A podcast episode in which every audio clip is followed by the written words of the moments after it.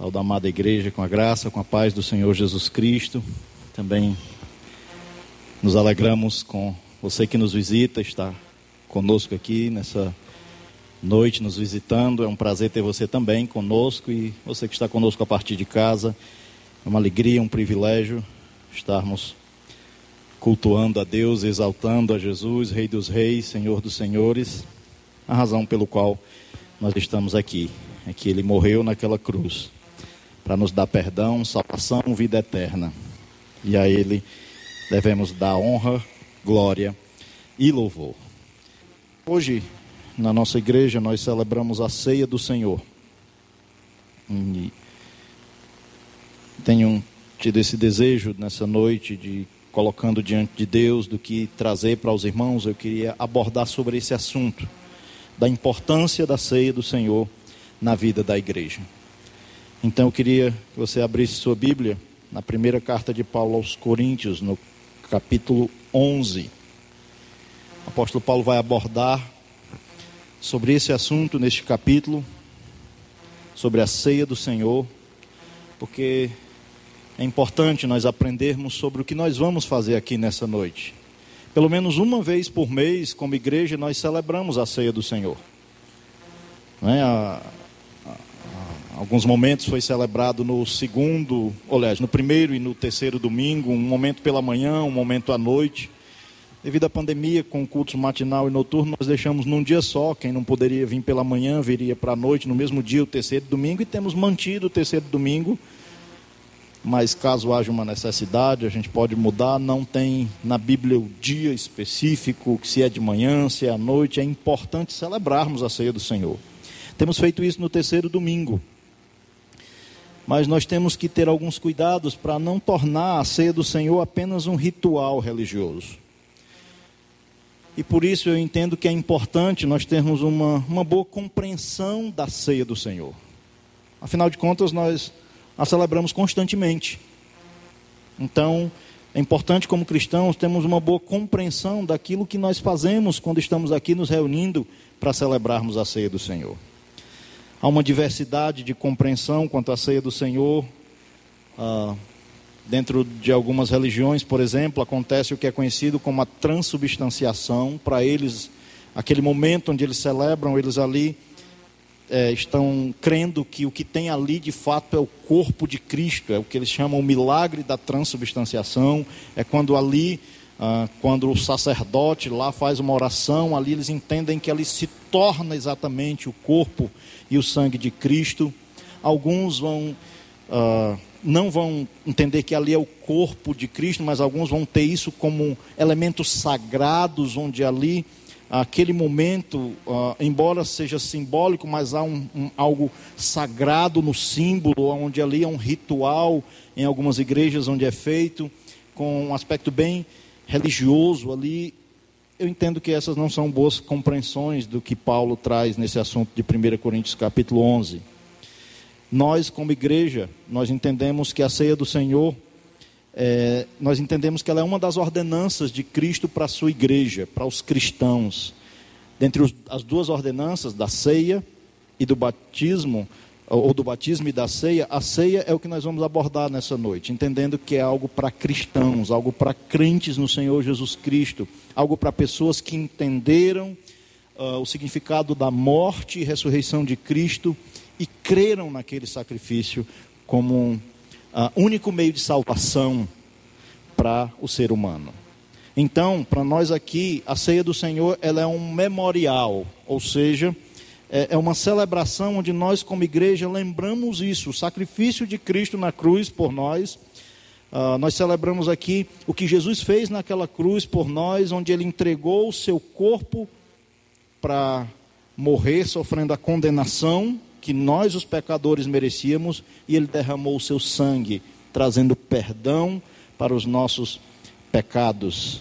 E por meio desses dois símbolos, do pão e do vinho, nós entendemos que eles simbolizam, que eles nos lembram, que eles nos trazem à memória o sacrifício de Cristo naquela cruz, entregando seu corpo e derramando seu sangue, ah, realizando a obra de salvação. É isso que nós entendemos como a ceia do Senhor, mas existem alguns alguns aspectos importantes dentro do texto de 1 Coríntios que eu entendo nós compreendermos para termos um melhor entendimento daquilo que nós fazemos quando nos reunimos para celebrar a ceia do Senhor. Então, aspectos importantes da ceia do Senhor.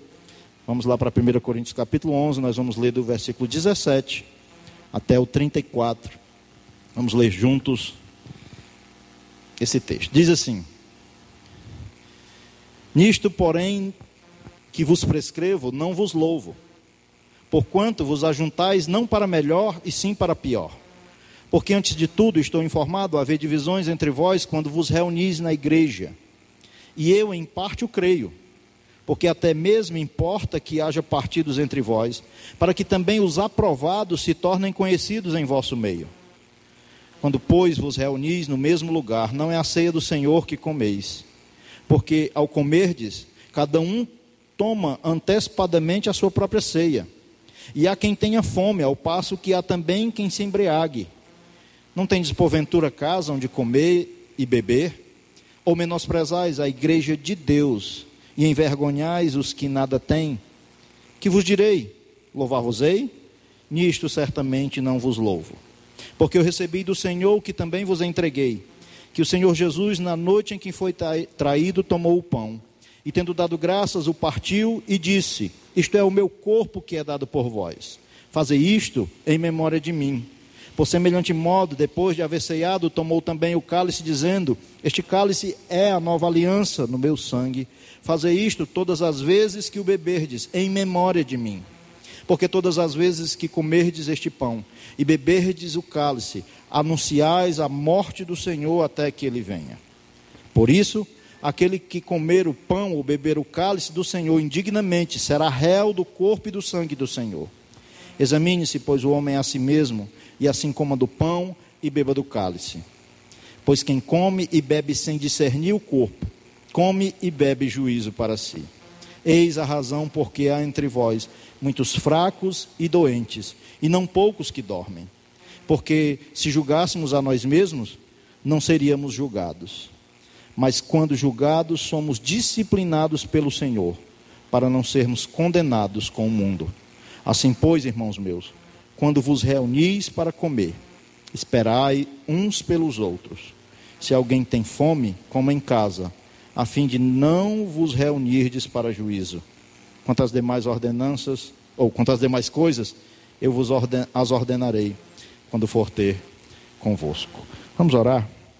Vamos falar com Deus, vamos pedir a Ele que esteja falando conosco nessa noite, trazendo a nós um melhor entendimento daquilo que fazemos ao celebrarmos a ceia do Senhor. Querido Pai, nós queremos lhe agradecer, Senhor, pela bondade, pela misericórdia do Senhor em nossas vidas, em ter nos entregue, nos entregue o seu Filho Jesus Cristo para morrer por nós. Senhor, nós agora estamos diante da Sua palavra e ela nos fala, Senhor, sobre esse ato tão importante para a sua igreja, que é uma das ordenanças do Senhor Jesus, que é a celebração da ceia do Senhor. E eu lhe peço que por meio da sua palavra o Senhor venha falar aos nossos corações nessa noite. Também pedimos ao Pai que o Senhor venha desafiar os corações que ainda não entenderam, não creram no sacrifício de Jesus, que o Senhor possa levá-los ao Pai a refletir sobre suas vidas, sobre a sua condição de pecadores, sobre o aspecto da condenação que o pecado traz. E que eles venham, ó Pai, ser convencidos pelo Espírito Santo do Senhor sobre a sua necessidade de crer em Cristo e no seu sacrifício na cruz. Fale conosco nesta noite, Senhor. É o que eu lhe peço no próprio nome do Senhor Jesus. Amém. E amém. Então, nesse texto que nós lemos, Paulo aborda alguns aspectos que envolvem a celebração da ceia do Senhor. Tem muita coisa aqui. Talvez falar sobre esse assunto, ceia do Senhor, nós poderíamos passar todo o mês abordando sobre isso, mas nós vamos passar por aqui pegando pelo menos alguns aspectos principais. Primeiro, uh, eu tendo que Paulo vai falar aqui um pouco sobre o propósito da ceia do Senhor. Uh, ele começa no versículo 17 do texto que nós lemos, dizendo o seguinte: Nisto, porém, que vos prescrevo, não vos louvo, porquanto vos ajuntais não para melhor, e sim para pior. Paulo começa esse capítulo 11 dizendo o seguinte: sede meus imitadores, como também eu sou de Cristo. Ele faz uma convocação aos cristãos a imitarem ele, Paulo, no, no que ele fazia de imitar a Cristo, de querer parecer com Cristo, ser como Cristo. E ele diz: Ó, me imitem, como eu também imito a Cristo. E aí no versículo 2 ele diz: De fato, eu vos louvo, porque em tudo vos lembrais de mim e retendes as tradições, assim como vô-las entreguei. Paulo faz um elogio àqueles irmãos aqui nesse versículo 2 do capítulo 11, dizendo que, ó, de fato aqui nesse ponto eu vos louvo, porque vocês lembram sempre dele, Paulo, como aquele que trouxe o evangelho para eles, e as instruções que Paulo deu a respeito da, da palavra de Deus e do evangelho de Cristo daquilo que ele entregou a eles. Eles estavam retendo ah, tradições que eram princípios do Evangelho e da palavra de Deus que Paulo entregou a eles. E Paulo diz: Nisto eu vos louvo. Mas nesse versículo 17 ele diz: Nisto, porém, que vos prescrevo, não vos louvo. Paulo diz: Aqui eu não vou elogiar vocês nesse, no tocante a esse requisito do que eu vou falar agora, o que Paulo está dizendo. E o que é que ele vai falar? Ele vai falar da reunião que estava havendo ah, com os cristãos ali de Corinto, celebrando uma festa que era conhecida como a festa do ágape, a festa do amor, ou a festa da fraternidade. Eles estavam, como cristãos, ah, se reunindo e eles tinham ali um costume de levar refeição ou alimentações para colocar em comum como igreja, como corpo de Cristo, para antes da celebração da ceia do Senhor, eles terem aquele momento de comunhão ao redor de uma mesa, ou de comer mesmo. Crente, eu falei hoje pela manhã, gosta de comer, né? Ah, não bebe, mas come, que é um negócio fantástico. Mas interessante, comida, refeição, você faz na sua casa com a sua família, e é um momento gostoso de comunhão de família a mesa da sua casa, ali onde você faz suas refeições, algo que tem se perdido muito costume dentro do ambiente familiar, mas que eu entendo ser algo saudável para a família, mostra aquele momento ali de comunhão, de família reunida. Quando você chama uma pessoa para almoçar, jantar na sua casa, fazer uma refeição com você, você está chamando alguém para fazer parte de algo que é muito pessoal, íntimo do ambiente familiar. E isso, dentro da cultura judaica, também expressava isso. Comunhão ao redor de uma mesa. Era um momento de, de comunhão, de intimidade dentro do ambiente familiar. E chamar uma pessoa para almoçar, para fazer uma refeição, expressava isso. E dentro do cristianismo, isso ah, continua. Jesus Cristo ainda vê isso como um princípio bom, essa ideia de comunhão ao redor da mesa. E quando se dá uma amplitude nessa ideia de igreja como família, como corpo de Deus, isso é saudável, que entre os irmãos haja esse momento de comunhão, onde podemos fazer refeições juntos, como igreja, onde ali podemos expressar um ambiente de intimidade familiar, como família de Deus, como corpo de Cristo. E os cristãos do primeiro século, eles tinham isso no seu espírito de vida cristã. Abra sua Bíblia lá para Atos capítulo 2. Atos capítulo 2, logo no primeiro século da igreja. Veja o ambiente de igreja que nós encontramos aqui. A partir do versículo 42, depois de ter havido um acréscimo após Pedro, Pedro pregar ali o evangelho de Cristo e convocá-los ao arrependimento, naquele versículo 41 diz que houve um acréscimo naquele dia de quase 3 mil pessoas. E aí Lucas vai narrar aqui, a partir do versículo 42, como era o ambiente de comunidade daqueles cristãos.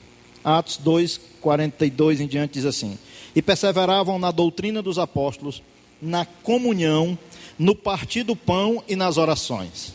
Em cada alma havia temor, e muitos prodígios e sinais eram feitos por intermédio dos apóstolos. Todos os que creram estavam juntos e tinham tudo em comum Lembre da expressão comunhão. Eles vendiam suas propriedades e bens, distribuíam o produto entre todos à medida que alguém tinha necessidade. Diariamente perseveravam unânimes no templo, partiam o pão de casa em casa e tomavam suas refeições com alegria e singeleza de coração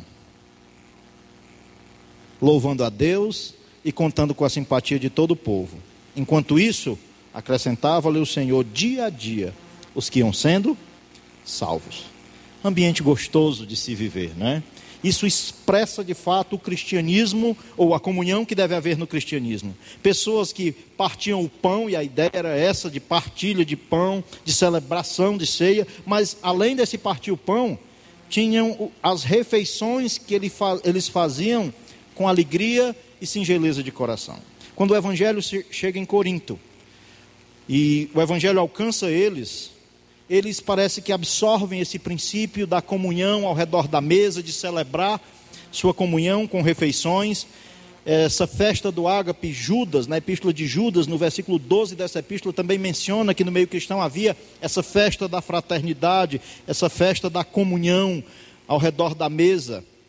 Mas o que estava acontecendo em Corinto? Eles estavam perdendo o propósito para o qual eles se reuniam para ceiar juntos, para comer mesmo e depois celebrarem a ceia do Senhor. O propósito estava se perdendo. A atitude deles não estava condizente com o propósito daquela festa. Vamos voltar lá para 1 Coríntios capítulo 11. Quando ele diz que nisso que ele vai falar, ele não louva ou ele não tem um elogio para fazer ele com, a, com relação às reuniões dele para celebrarem a festa do ágape e a celebração da ceia do Senhor, ele diz que eles estavam se ajuntando não era para melhor e sim para pior. Por quê? Versículo 18 ele diz: Porque antes de tudo eu estou informado a haver divisões entre vós quando vos reunis na igreja, e eu em parte creio, porque até mesmo importa que haja partido entre vós, para que também os aprovados se tornem conhecidos em vosso meio. Paulo tinha falado no começo dessa carta, logo no capítulo 1, sobre algumas divisões que estava havendo na igreja de Corinto, em relação à admiração deles pela personalidade dos líderes. E alguns estavam se tornando partidários, defensores dos líderes. Um era de Paulo, outro era Apolo, outro de Cefas, outro mais espiritual, dizia ser de Cristo. Paulo critica essa divisão ali. Mas aqui, pelo contexto, a divisão que Paulo está mencionando haver entre eles parece não ser essa. É uma divisão social. Aqui, era expresso uma festa de comunhão, e aí o propósito da ceia é esse, é a expressão da comunhão, da união comum que nós temos em Cristo. Esse é o propósito da ceia. E uh, o que, que é isso? Isso implica em dizer que não importa a condição social que a pessoa tem. Se ele é rico, se ele é pobre, ali era para ser colocado tudo em comum e era uma oportunidade aonde os pobres cristãos tinham de numa vez ali por semana, talvez a, a, a, isso acontecia uma vez por semana, no primeiro dia da semana, era mais ou menos o costume onde eles se reuniam, e nas casas eles faziam isso. Faziam aquele meio que nós conhecemos como a junta panela. Mas os ricos levavam suas comidas mais abastadas e melhores, e os pobres ali tinham a oportunidade de, quando aquilo era colocado em comum, eles também poderem comer algo melhor. Eles levaram do, levavam do deles, que era mais simples, quem podia, quem não podia não levava, mas ali tudo era posto em comum. E o propósito não era a comida. A comida não era o, o ápice. O que era para ser celebrado ali era o amor, a comunhão e a ideia da festa do ágape, do amor, era esse amor ágape, esse amor sacrificial, de entrega, porque foi assim que Jesus nos amou. Foi entregando a sua vida. E ali era uma demonstração de comunhão, a entrega do que eles levavam para comer, para ser partilhado entre todos. Eu já disse uma vez, falando sobre o culto, há uns dias atrás, que às vezes nós vemos no culto para receber, receber, receber. Essa não é a ideia de culto, é uma entrega de tributo, de louvor, de adoração a Deus. E aqui, essa festa da comunhão, ou a festa do ágape, não era um momento onde eles iam lá para receber, mas para partilhar, para expressarem ali um amor sacrificial, um momento de entrega. Mas em Corinto isso se perdeu. E Paulo vai criticar eles, dizendo que eu estou informado que está havendo divisões entre vós. E a ideia era que os ricos estavam levando suas refeições e meio que deixando os pobres de lado, estavam logo, vamos comer logo, porque senão esses pobres vão comer aqui nossa comida melhor. E aí eles estavam tendo um espírito de egoísmo e não de altruísmo. Isso não é o, o, a expressão do amor de Deus. Porque o amor ágape, ele é altruísta. O amor de Deus é aquele amor de entrega. E o ápice dessa entrega está na pessoa do Senhor Jesus Cristo. Cristianismo não é muito o venha, é, é mais o dar. É dar de nós uns para os outros. É uma expressão muito mais de entrega. Nós estamos muitas vezes sendo influenciados por um egoísmo e um egocentrismo do venha. Nós não damos às vezes atenção às pessoas, porque às vezes quando a gente pensa do dar, você só pensa no material, dinheiro. Não, Jesus Cristo, quando deu, ele deu a vida. Nós só somos salvos porque houve uma entrega de Jesus, dando a vida dele, morrendo naquela cruz, para que nós tenhamos a verdadeira vida. E às vezes nós temos sido invadidos por um sentimento de egoísmo, de cada um pensa em si. Não é o espírito que houve em Cristo e não era esse o espírito que deveria haver na igreja de Cristo quando se reunisse para celebrar essa festa. O importante não era a comida. O importante era a partilha, o colocar tudo em comum, porque ali, quando Jesus Cristo morreu por eles, e agora eles agora foram alcançados pela graça de Cristo e fazem, fazem parte agora de um só corpo, que é a igreja de Cristo. Não importava mais quem era rico, quem era pobre, se era alto, se era baixo, se era gordo, se era magro. Todos os cristãos fazem parte, são alvos da mesma graça a mesma graça de Deus. Pecadores que foram redimidos, lavados pelo sangue de Jesus Cristo. Todo aqui não tem melhor do que ninguém. Mas para eles, eles estavam agora levando suas comidas, suas bebidas, e eles estavam indo na frente, comendo logo, que era para os outros não virem comer, parece que era que Deus, senão os outros viriam, comiam, e na hora deles comerem, eles ficariam ah, comendo, eles levavam do bom e comer, poderiam correr o risco de comer de algo não tão bom. Aí eles estavam pensando neles mesmos. E Paulo diz: Pois assim vocês estão se reunindo não para melhor, mas para pior. Está havendo divisão entre vocês, vocês estão fazendo distinção de classe social, quando na verdade o cristão, todos os cristãos são alvos da mesma graça. E ele diz que era até bom que isso esteja acontecendo, para mostrar a maturidade, se nisso eles estavam sendo aprovados ou não. É o que está no versículo 19. Ele disse: é bom saber que está acontecendo isso, porque através disso nós percebemos se vocês estão sendo aprovados ou não, se vocês entenderam que foram alvos da mesma graça e que não tem questão de ser rico ou ser pobre, todos são um só em Cristo. E eles não deveriam pensar neles primeiro, mas no outro ou nos outros. E ele disse: com isso dá para perceber bem quem são os aprovados.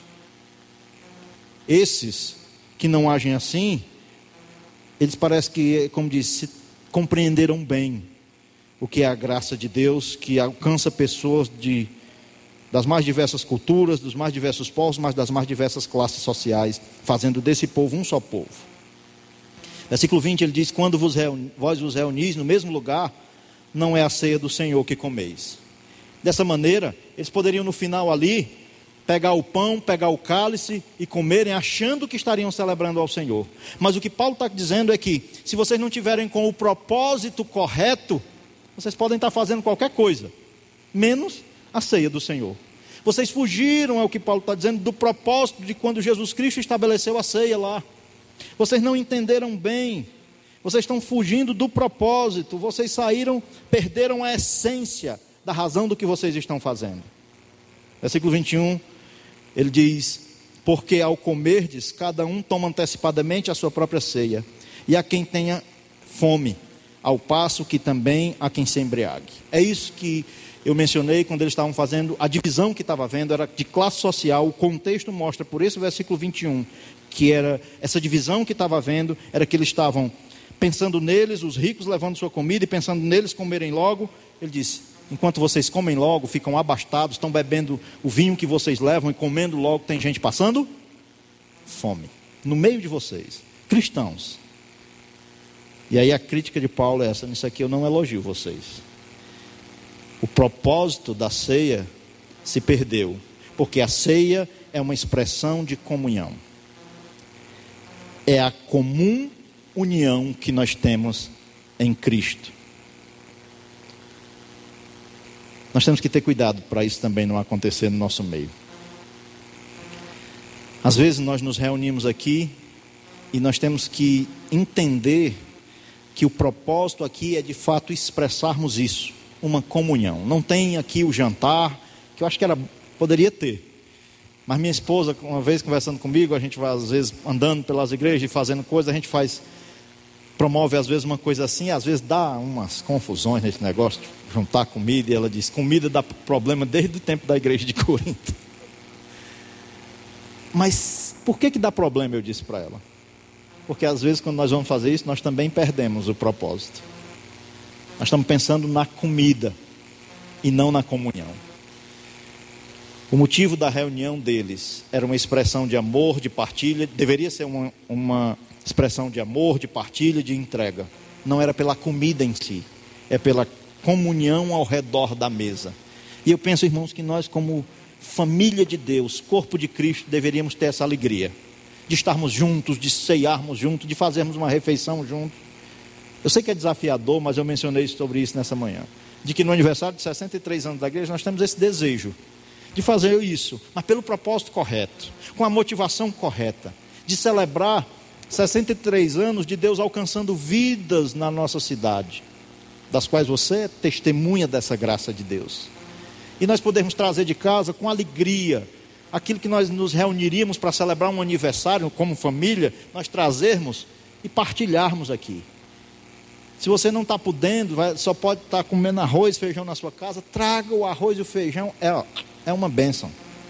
Tem gente que faz um arroz, um feijão top. Mas também se você tem condições de fazer aquela coisa melhor, traga. E no dia vamos ter cuidado, para não correr para cima logo, foi eu que trouxe, eu quero comer do meu, porque foi eu que trouxe. Não. O propósito não é a comida pela comida. O propósito é a comunhão que nós expressamos de celebrarmos juntos numa mesa. Como família que se reúne ao redor de uma mesa, expressar a comunhão que nós temos em Cristo Jesus de que nós fomos alvos da graça dele, da misericórdia dele, que nos alcançou e por meio do seu sacrifício nos perdoou. E como será bom se nós pudermos fazer isso? A grande questão é só se nós vamos fazer isso no almoço ou na janta. Mas seja qual for o horário que for, participe. Mas participe como cristão do primeiro século, com alegria e singeleza de coração. Eu gosto dessa expressão. Sabe, dá aquela ideia de uma simplicidade, de uma pureza de motivação pelo qual se faz as coisas. A igreja de Corinto perdeu o propósito. E se é só para comer, Paulo diz: vocês não têm casa, não. Versículo 22 é isso. Pode olhar como diz. Não tem desporventura casa onde comer ou beber? Ou menosprezais a igreja de Deus e envergonhais uh, os que nada tens? Que vos direi? Louvar-vos-ei? Nisto certamente não vos louvo. Perderam o propósito, perderam a essência. Não havia uma expressão de propósito que é a comunhão, que eles terem sido independente de classe social, independente de bens ou de posses, eles tinham sido alvos da mesma graça de Cristo. E quando eles se reunissem, o propósito deveria permanecer de uma comunhão, de uma celebração que expressasse ali entrega, porque só tinham vida eterna, porque Jesus Cristo entregou, deu sua vida por eles. E assim o cristão deve ser alguém que tem prazer nessa comunhão, nessa entrega, nesse dar-se.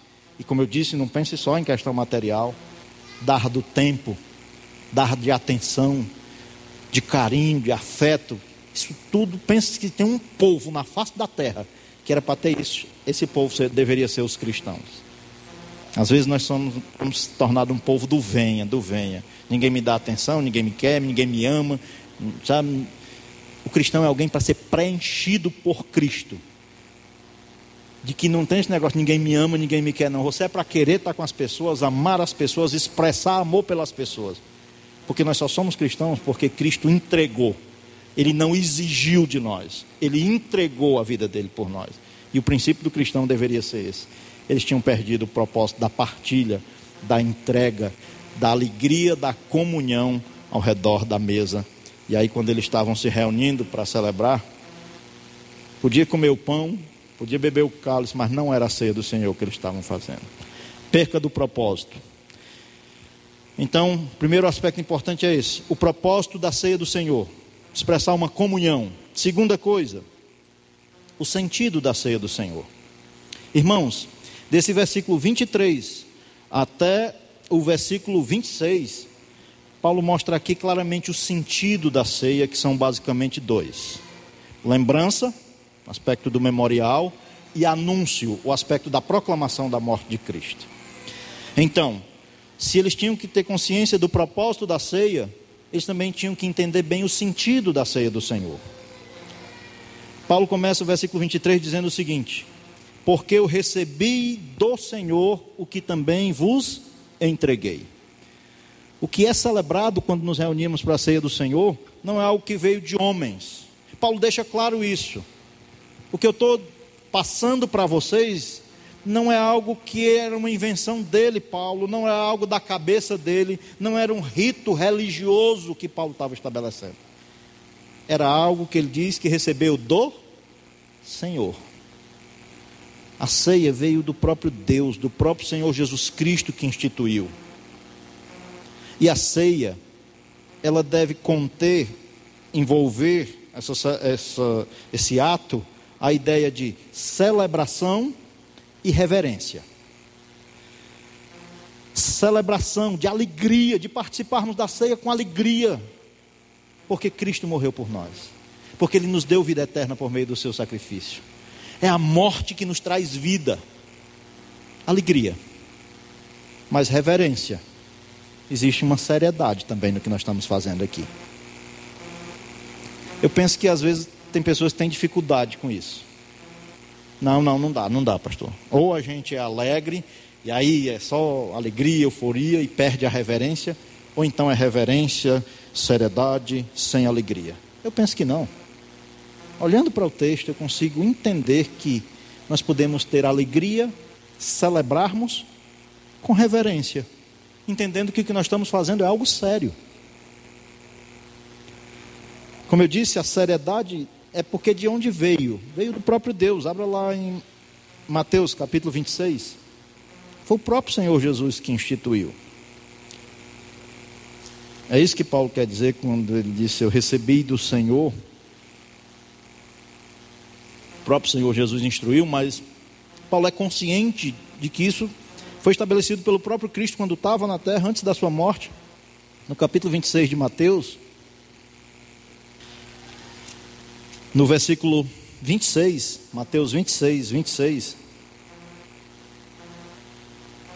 Era um momento onde Jerusalém estava celebrando a festa da Páscoa. E foi num momento como esse de refeição ali com seus discípulos. Versículo 26 diz: Enquanto comiam, tomou Jesus um pão. E abençoando, o partiu e deu aos seus discípulos, dizendo: Tomai e comei, isto é o meu corpo. A seguir tomou um cálice e, tendo dado graças, o deu aos discípulos, dizendo: Bebei dele todos,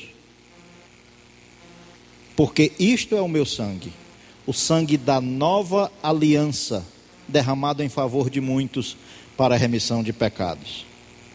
Foi Jesus que estabeleceu a celebração da ceia do Senhor, tendo como elementos que simbolizariam uh, o seu sacrifício o pão e o, o vinho. Não foi algo que foi de Paulo, veio do Senhor e aqui nós vemos que ele instituiu a ceia. Por isso é algo sério, veio de Deus, devemos fazer com reverência mas deve haver uma alegria, porque por meio daqui nós estamos lembrando, trazendo à memória o que Cristo fez por nós. O Evangelho é a boa notícia de que Cristo salva pecadores. E saber que eu sou um pecador e que meu pecado me condena, isso não é uma boa notícia. Isso é uma notícia triste, terrível. Mas a boa notícia é que mesmo eu sendo um pecador, foi por isso que Cristo morreu naquela cruz para me trazer perdão, salvação, vida eterna. E aí é a boa notícia, é o Evangelho de que por meio de Jesus Cristo o ser humano pode ter vida eterna, perdão de pecados. E quando nós nos reunimos, agora nós podemos lembrar, através desses dois elementos o que Cristo fez por nós, entregando seu corpo para morrer em nosso lugar, sofrendo a condenação que nós merecíamos, e derramar o seu sangue, que traz perdão de pecados. Nisso foi estabelecido o que Jesus disse e o que Paulo lembra lá, que é a nova aliança. Interessante esse ato. Deus nos deu uma mente. A nossa mente, ela lida com passado, presente e futuro. Com relação ao passado, Deus lhe deu na mente um mecanismozinho de memória, você lembra. Com relação de presente, Deus lhe deu uma inteligência. Inteligência para agir nas circunstâncias da vida, no presente momento ali, você vai usar da sua inteligência para coisas. Ele lhe deu imaginação. É como você vê o, o outro campo, o futuro.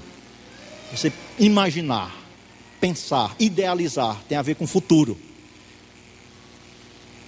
Jesus estabeleceu esses elementos para nós lembrarmos, trazermos à memória o que ele fez lá na cruz por nós. A morte que nos deu vida. Jesus entregando o seu corpo e derramando o seu sangue para trazer salvação, vida eterna ao ser humano, perdão de pecados. Memorial. Não é algo que deve ser lembrado uma vez por mês mas é algo que, como igreja, nós celebramos e lembramos uma vez por mês da importância daquele sacrifício. Mas, como eu disse, isso não deve ser uma coisa de uma vez por mês. O cristão deveria lembrar disso constantemente na sua vida. Mas, para não ter perigo da gente esquecer, ele deixou esses elementos aqui que nos trazem à memória, sempre, como igreja, como eclesia, o seu sacrifício.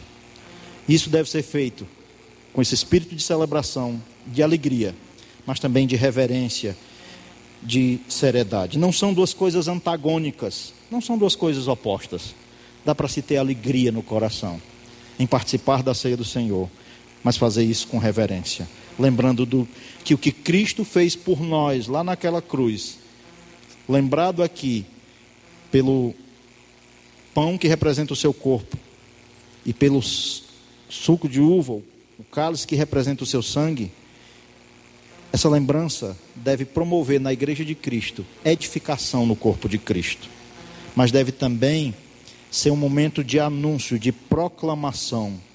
Quando nós ceiamos, nós estamos proclamando, anunciando a morte de Cristo. É isso que Paulo diz lá, volte lá para 1 Coríntios 11, quando ele disse de onde veio a ceia do Senhor, que nos deve fazer encarar esse momento com muita seriedade, não necessariamente sem alegria, sem o espírito de celebração, mas com muita seriedade, com reverência, Paulo diz: Eu recebi do Senhor que também vos entreguei, que o Senhor Jesus, na noite em que foi traído, tomou o pão e, tendo dado graças, o partiu e disse: Isto é o meu corpo que é dado por vós, fazer isto em memória de mim. É o aspecto da, do, do memorial, de fazer isso lembrando de Cristo, do que ele entregou seu corpo para sofrer a condenação que nós merecíamos. Versículo 25 ele diz: Por semelhante modo, depois de haver ceado, tomou também o cálice, dizendo: Este cálice é a nova aliança no meu sangue.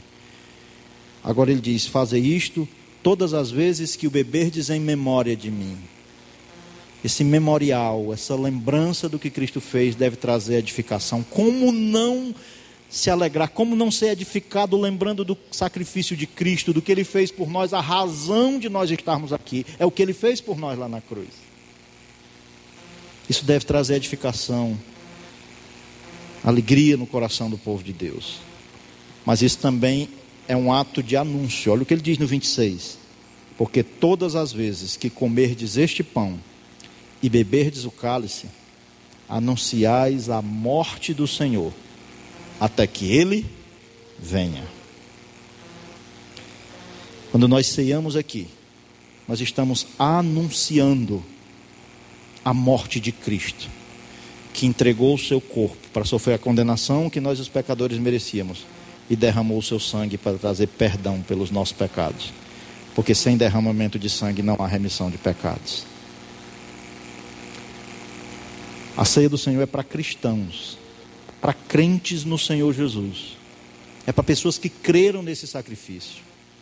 Mas quando um cristão está ceando ali, ele está comendo pão, bebendo cálice, mas com isso ele está anunciando que houve uma morte que nos trouxe vida. E o que não é cristão que vê isso, deveria ver isso lembrando do que Cristo fez. Porque nós, ao cada cristão, quando come o pão e bebe o cálice, ele está anunciando a morte do Senhor. E nós, como igreja, quando nos reunimos para fazer isso, celebrarmos a ceia do Senhor, nós estamos também anunciando que Jesus morreu naquela cruz. Ele entregou o seu corpo para sofrer a condenação em nosso lugar. E ele derramou o seu sangue, trazendo perdão de pecados. Uma... Paulo lembra que isso é uma lembrança, é um memorial, mas isso é um anúncio, uma proclamação da morte de Jesus. Aqui está o sentido da ceia do Senhor. Aqui está pelo qual ele deixou para a sua igreja celebrar a ceia. Para que a igreja seja edificada lembrando do sacrifício de Cristo. E para que com isso ela também esteja anunciando a morte de Cristo a outros. Até quando? Até quando ele voltar. Não diz qual é o dia, se é de manhã, se é de noite, mas diz até quando nós devemos fazer isso. É até quando ele voltar para buscar a sua igreja. Aí nós vamos ceiar lá com ele. Aí a celebração nós vamos entender melhor. Aí talvez você faça isso com mais alegria do que o que você faz às vezes aqui. Porque você vai entender melhor o que ele preparou para você por meio do seu sacrifício simbolizado pelo pão e pelo cálice. Mas Paulo também vem trazer um terceiro aspecto que é a importância da ceia. Ela tem uma importância dentro do coletivo. Já mencionei. Ela edifica a igreja, ela proclama a morte de Cristo, mas ela também tem um aspecto individual para nós como cristãos. A importância da ceia Paulo vai falar a partir desse versículo 27, a partir da expressão por isso. E ele diz: Por isso, aquele que, se ele tinha entregado algo para a igreja, agora Paulo fala da importância disso de maneira pessoal e individual para o cristão. Paulo vem advertir que se deve ter alguns cuidados, porque existe o lado celebrativo da ceia mas Paulo também faz uns alertas que existem alguns perigos ao participarmos da ceia do Senhor. Ele diz: Por isso, aquele que comeu, bebeu o cálice do Senhor indignamente, será réu do corpo e do sangue de Cristo. Examine-se, pois, o homem a si mesmo, e assim coma do pão e beba do cálice. Pois quem come e bebe sem discernir o corpo, come e bebe juízo para si. Eis a razão, ah, porque há entre vós muitos fracos e doentes, e não poucos que dormem. Porque se nós julgássemos a nós mesmos, não seríamos julgados. Mas quando julgados, somos disciplinados pelo Senhor para não sermos condenados com o mundo. Paulo vai fazer aqui alguns alertas sobre o participar da ceia do Senhor. Ele fala de alguns perigos, e eu queria mencionar aqui alguns perigos baseados nesses versículos. O primeiro é de participar da ceia do Senhor sem o entendimento do que está fazendo. Paulo usa a expressão que quem faz isso sem discernir Uh, por isso, aquele que comer o pão ou beber o cálice do Senhor indignamente será réu do corpo e do sangue do Senhor. Versículo 29 ele diz: Pois quem come e bebe sem discernir o corpo, come e bebe juízo para si. Interessante que ele diz: Quem come e bebe sem discernir o corpo, come e bebe juízo para si.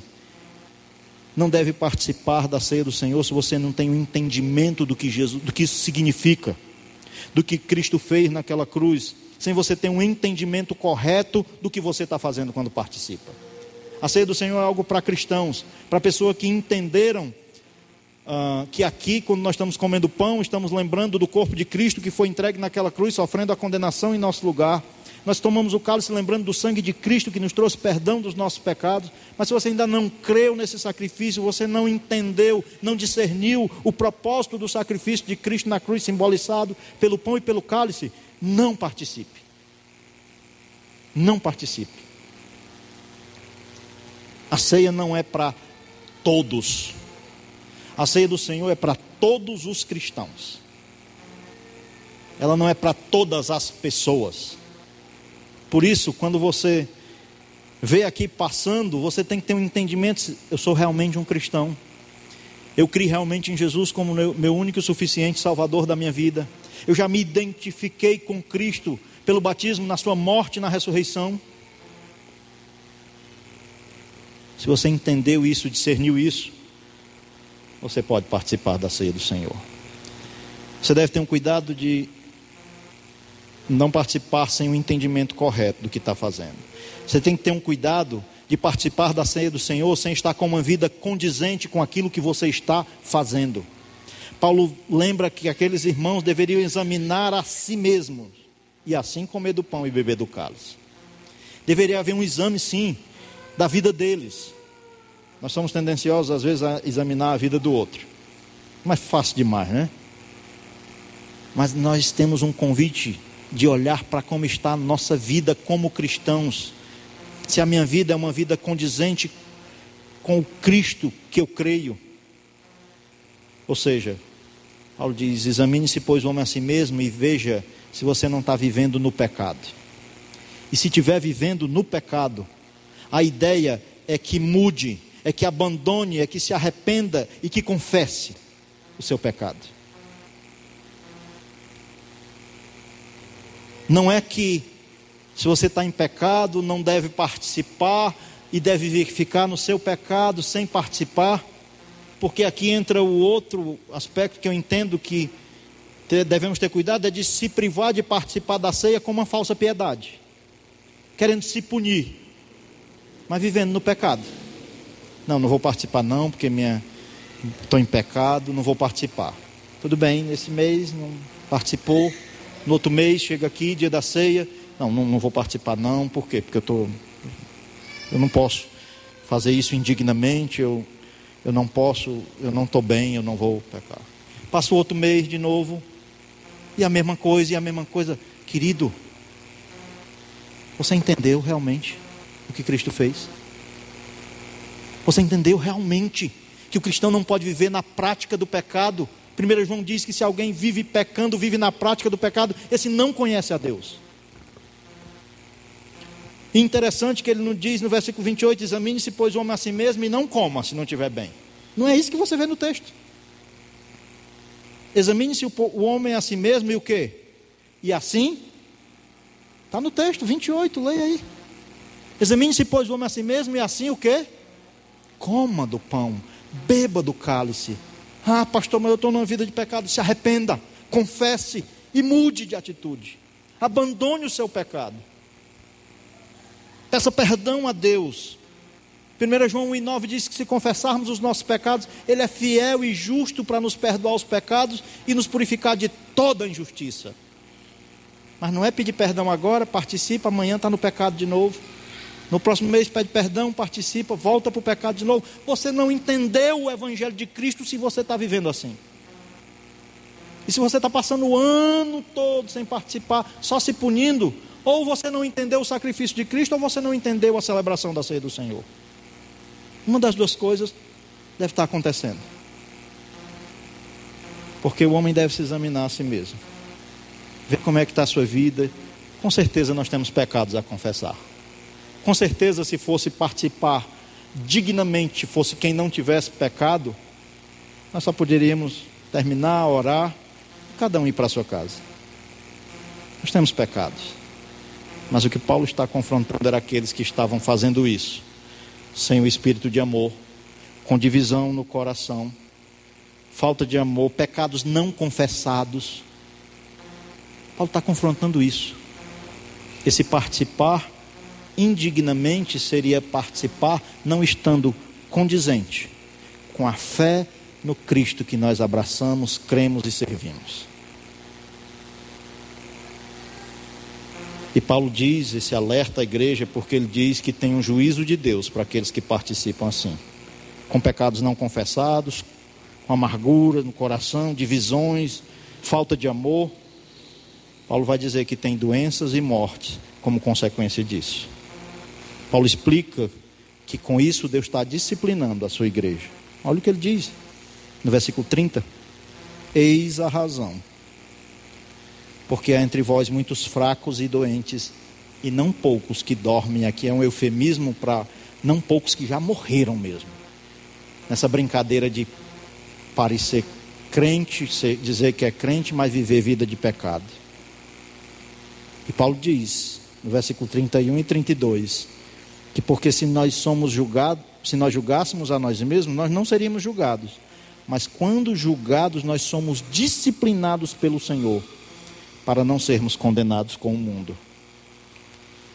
O juízo de Deus para o mundo é o juízo de condenação. Isso vai acontecer depois que o ser humano partir dessa vida. Se ele não creu em Cristo, se ele está no mundo e não em Cristo, a condenação virá. Depois da sua morte, ele sofrerá eternamente. A condenação de viver eternamente separado de Deus no inferno. Mas aqui ele está falando para crente. Ele diz o porquê que Deus disciplina o crente. É porque ele ama. Ele disciplina com o propósito de corrigir. E ele diz que o juízo de Deus de disciplinar o cristão é uma, é uma atitude aqui, para corrigir esses cristãos. Paulo diz: Ó, está aqui a razão. Porque tem muitos fracos, doentes e alguns que já até partiram, porque estão brincando com esse ato aqui. Nós temos que participar da ceia do Senhor com esse espírito de celebração de alegria, mas também de zelo, de reverência. Paulo conclui dizendo: Assim, pois, irmãos meus, quando vos reunis para comer, esperai uns pelos outros. E a ideia do esperar uns pelos outros, se você pensa, é na hora que você pega o pão, eu tenho que esperar o pastor dizer para todo mundo comer igualzinho. O esperar um pelos outros aqui era o que ele estava dizendo a respeito do que não estavam pensando no outro, que estava cada um pensando em quem? Em si, quando estavam se reunindo. É o contexto do que ele começou falando no versículo 17. Ele diz: Por isso, quando vocês se reunir, esperem uns pelos outros, e a ideia era essa: usufruam da comunhão. Não vá comer primeiro pensando só em você para pegar o melhor, pense no outro. Porque assim você vai estar aí expressando o propósito real da ceia, dessa festa do amor lá que eles viviam, do ágape. Esperar uns pelos outros, é com isso nós estamos pensando no outro, com isso nós estamos expressando o que Cristo fez, quando deu sua vida por nós. Não foi nada pensando nele mesmo, Cristo, foi para a glória dele, mas entregando sua vida por nós. E não é nada diferente disso do que Deus quer de nós na nossa comunhão. Se alguém tem fome, coma em casa, a fim de não vos reunirdes para juízo. Existe um juízo de Deus quando nós perdemos o propósito primário da ceia. Aqui nós estamos celebrando a comunhão, a comum união que nós temos em Cristo Jesus, através desses dois elementos: do pão que simboliza o seu corpo que foi entregue naquela cruz, moído, sofrendo a condenação que nós merecíamos. E ele derramou o seu sangue para nos trazer perdão, salvação e vida eterna. Nisso é estabelecida a nova aliança de Deus, por meio do sacrifício do seu filho. Paulo diz: quanto às demais coisas, eu vos ordenarei quando eu for ter convosco. Parece que não era só isso, tinha mais coisa para tratar a respeito disso. Mas o que foi revelado, inspirado e serve para nós pensarmos em quando nos reunirmos, será se nós estamos fazendo isso da maneira correta? Será se nós estamos celebrando, mas entendendo a reverência de que deve ter nesse ato? Será se nós, será que nós ah, estamos quando nos reunindo, vivendo uma vida condizente com a, o Cristo que nós cremos, com o sacrifício dele na cruz por nós? Talvez você olhe para a sua vida, examinando a sua vida e diga: não tem coisas que eu estou vivendo que não condizem com isso. Pois se você é um cristão, recorra a Deus, a misericórdia e a graça de Deus, se arrependa, confesse os seus pecados e participe da ceia. Mas assuma o seu compromisso de abandonar, de não viver nessa prática mais, de viver uma vida para o agrado de Deus. Que nós possamos também lembrar que se você está aqui, mas tem divisões, ou você está com seu coração amargurado, ressentido. Deus quer que nós expressemos aqui com esse ato a doce comunhão que nós temos em Cristo. Se reconcilie com seu irmão, peça perdão a Ele. Faça desse momento um momento de, de restauração, de comunhão. procure a pessoa com quem você não gosta ou não fala. Nós temos que viver esse amor que expressa o amor de Cristo por nós. Quando nós ceiarmos aqui, nós devemos estar expressando isso não só comendo pão e bebendo cálice, mas com a nossa vida. Eu penso que olhando esses aspectos, nós podemos ser uma igreja sadia quando participamos da ceia do Senhor. Vamos orar? Muito obrigado, Senhor. Por Sua palavra viva, eficaz, penetrante. Senhor, como é fácil nós também perdermos a essência do propósito, Senhor. Olhando para a igreja em Corinto, nós vemos que esse erro eles cometeram. Mas por Sua misericórdia e graça, Senhor, ajude-nos a não cometer o mesmo erro, Senhor a não perdermos o propósito de, através do ato de celebrarmos a ceia do Senhor, termos uma reverência, lembrando que ela é a ceia instituída pelo Senhor, de que há uma importância no que nós estamos fazendo aqui, mas que nós também não percamos o propósito da celebração, da doce comunhão que nós temos em Cristo. De que, independente de cor, de raça, de classe social, nós somos alvos da mesma graça, do mesmo sacrifício do qual nós, através do pão e do cálice, celebramos aqui. Obrigado por essa nova aliança estabelecida em Cristo. Nos ajude como igreja a não estarmos, ó Pai, fazendo algo que não agrada ao Senhor. Mas, Pai, individualmente, que o Seu Espírito Santo nos incomode naquilo que nós precisamos corrigir, naquilo que nós precisamos mudar a rota. Assim como o salmista disse, Senhor, sonde o nosse coração Veja se há em nós algum caminho mau, Senhor, e guie-nos pelo caminho eterno, Pai. Nos ajude pelo Seu Santo Espírito que habita em nós a sermos moldados ao caráter de Cristo e a, como igreja, expressarmos a doce comunhão que temos em Cristo através do ato de celebrarmos a ceia do Senhor nesta noite. É o que eu lhe peço, é o que eu lhe agradeço em nome de Jesus. Amém. E amém. Eu acredito que as instruções pela própria palavra foram dadas que você examine-se assim como do pão e beba do cálice.